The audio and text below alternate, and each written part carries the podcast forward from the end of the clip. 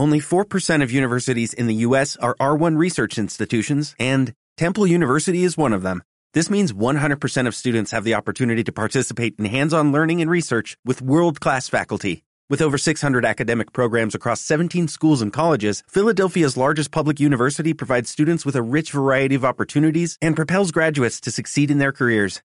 Temple University. Schedule a campus tour today at admissions.temple.edu/visit. Hola, hola Walkers, bienvenidos a la semana número 19 de la Caminata de la Encarnación. Como todas las semanas me da mucho gusto tener la oportunidad de estar aquí con ustedes. Probablemente al escuchar mi saludo cada miércoles pudiera parecer lo más normal o típico o es lo que esperamos escuchar al principio. Pero cada día es un regalo y hoy podemos estar aquí compartiendo estos audios, pero quizá mañana no sea así. Gracias a Dios por permitirnos despertar en este día y poder estar disfrutando de ello. Por la salud, la familia, los amigos. Gracias a ustedes por estar una semana más aquí escuchándonos. Para esta semana, el pequeño Jesús ya tiene el tamaño de un mango, ya está casi formado del todo y el funcionamiento de sus órganos está muy avanzado. Su cerebro y médula espinal siguen desarrollándose, y su piel ha empezado a cubrirse con un poco de grasita y con un fino vello protector llamado laguno. ¿A quién le hubiera gustado conocer a Jesús en carne y hueso? Ver su cara, su persona. Qué maravilla tan grande que desde este tamaño ya todas sus facciones están siendo configuradas y desde mucho antes de manera única. No solamente esto está siendo así con Jesús, sino también lo fue en su momento contigo, con cada uno de nosotros. En esta semana me gustaría que meditáramos la siguiente cita. Jeremías 1, versículo 5, que dice así. Antes de formarte en el seno de tu madre, ya te conocía. Antes de que tú nacieras, yo te consagré y te destiné a ser profeta de las naciones. Quiero darte tres minutos para que lo vuelvas a leer o escuchar y escribas en un papel lo que sientes o piensas con este mensaje.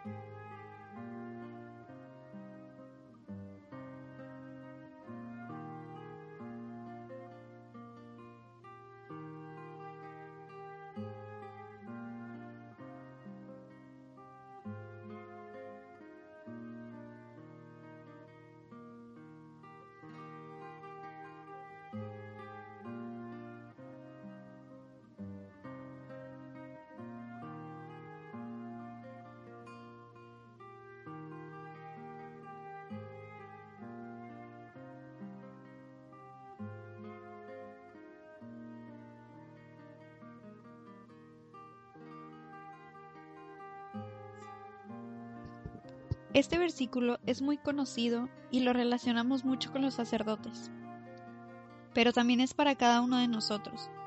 Todos tenemos un llamado especial y único. De hecho, es una de mis citas favoritas del Antiguo Testamento.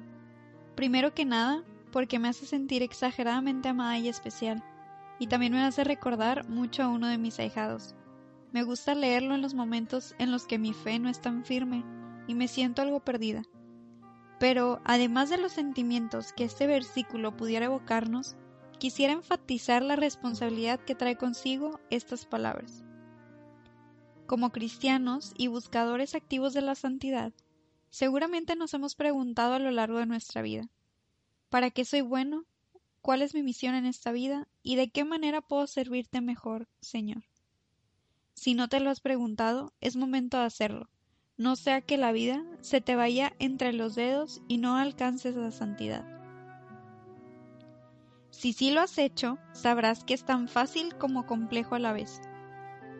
Si partimos desde el sí de María, somos herederos del reino de Dios. Somos iglesia, comunidad de Jesucristo, somos discípulos, somos bendición, somos enviados, somos misioneros, y por último, buscamos agradar a Dios y ser santos. Y aquí es donde nace esta pregunta tan importante. ¿Cómo y dónde? Desde antes de nacer, Dios nos pensó y nos creó con una misión. Hay quienes pudieran haber encontrado esta misión desde hace mucho tiempo y siendo muy jóvenes, y ya están trabajando en ello. Y habrá quienes se siguen haciendo esta pregunta desde hace mucho tiempo y aún siguen sin identificar la misión. Y van avanzando por la vida tratando de descubrirla, siempre poniéndolo todo en manos de Dios. Ninguno de los dos está bien o mal, no porque uno ya sepa y el otro no, quiere decir que alguien está bien o mal, porque como te digo, el llamado de cada persona es único y especial pero entre más pronto lo conozcamos, más pronto nos pondremos en marcha. Mi intención con este audio no es decirte cómo descubrirlo, porque la verdad es que nadie poseemos la verdad absoluta, y mucho menos con una encrucijada así. Pero sí quiero invitarte y quisiera recomendarte a que en este caminar, a esta respuesta tan importante que debes de descubrir, a esta respuesta tan trascendental en nuestras vidas. Incluyas a nuestra madre para obtener un discernimiento más fino. ¿Te acuerdas que hace tiempo hablábamos de llevar a nuestra madre de viaje con nosotros? Muchas veces de viaje no quiere decir que cuando me voy de vacaciones la llevo conmigo, sino en el viaje de la vida, en ese descubrir la voluntad de Dios. Esta es una muy buena oportunidad y es parte de nuestra consagración a ella, porque esta misión es básicamente en lo que gira nuestra vida para cumplir ese propósito que Dios ha puesto en nuestro corazón. Ella siendo la esposa del Espíritu Santo, es quien nos puede guiar perfectamente a la voluntad de Dios. Ahora sí, y por último, antes de empezar nuestra oración, regresando al tema de los sentimientos, te invito a que te deleites nuevamente en las palabras que nos comparte el profeta Jeremías. Y te las vuelvo a leer porque en ellas puedes encontrar lo preciado y perfecto que eres para Dios. Antes de formarte en el seno de tu madre, ya te conocía antes de que tú nacieras, yo te consagré y te destiné a ser profeta de las naciones. Ahora sí, Walker, nos ponemos en presencia del Padre, del Hijo y del Espíritu Santo. Amén.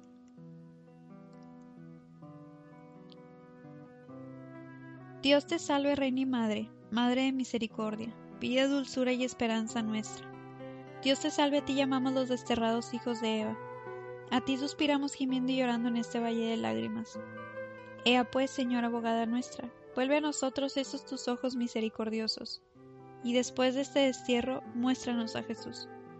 Fruto bendito de tu vientre, oh clemente, oh piadosa, oh dulce siempre Virgen María. Ruega por nosotros, Santa Madre de Dios, para que seamos dignos de alcanzar las divinas gracias y promesas de nuestro Señor Jesucristo. Amén. Oh Virgen de la Encarnación, mil veces te saludamos. Mil parabienes te damos por el gusto que tuviste cuando Dios en ti encarnó. Pues eres tan poderosa, Virgen y Madre de Dios, concédeme lo que te pido, por amor de Dios, por amor de Dios. Vamos a meditar esta oración y vamos a guardar un minuto de silencio pidiendo por nuestra primera gracia.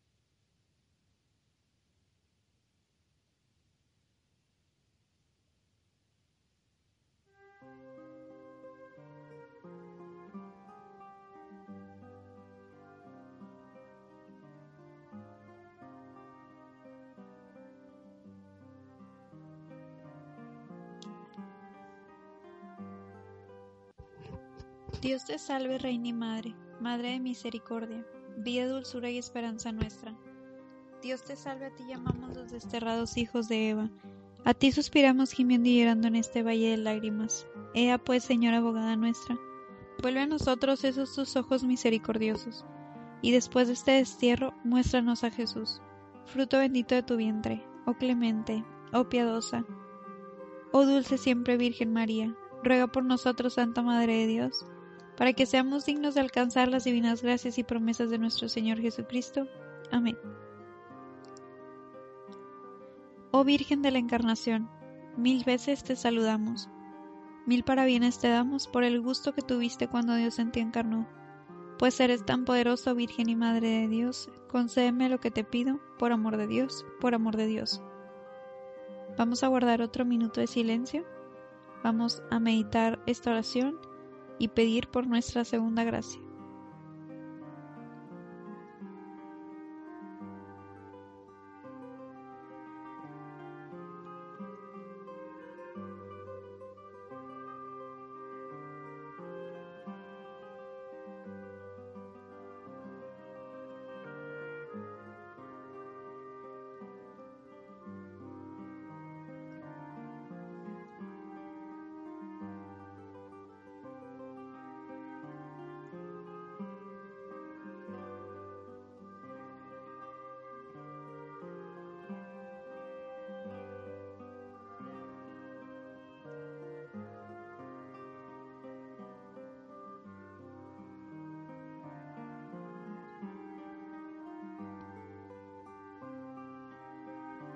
Dios te salve, Reina y Madre, Madre de misericordia, vía, dulzura y esperanza nuestra.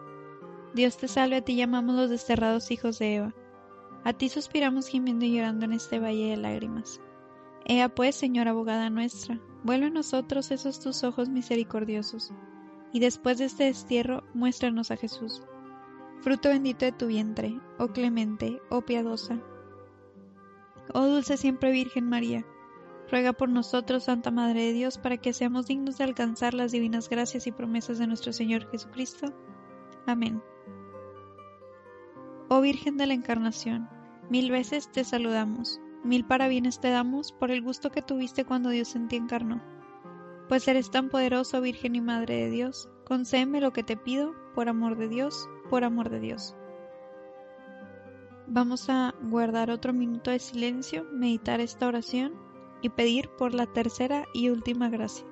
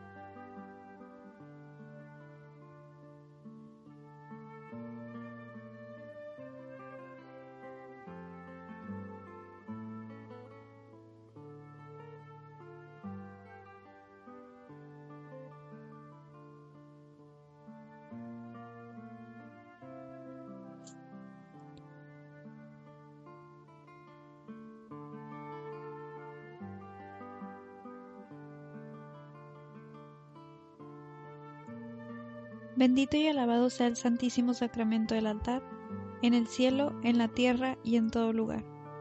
Bendito y alabado sea el Santísimo Sacramento del altar, en el cielo, en la tierra y en todo lugar. Bendito y alabado sea el Santísimo Sacramento del altar, en el cielo, en la tierra y en todo lugar. En nombre del Padre, del Hijo y del Espíritu Santo. Amén.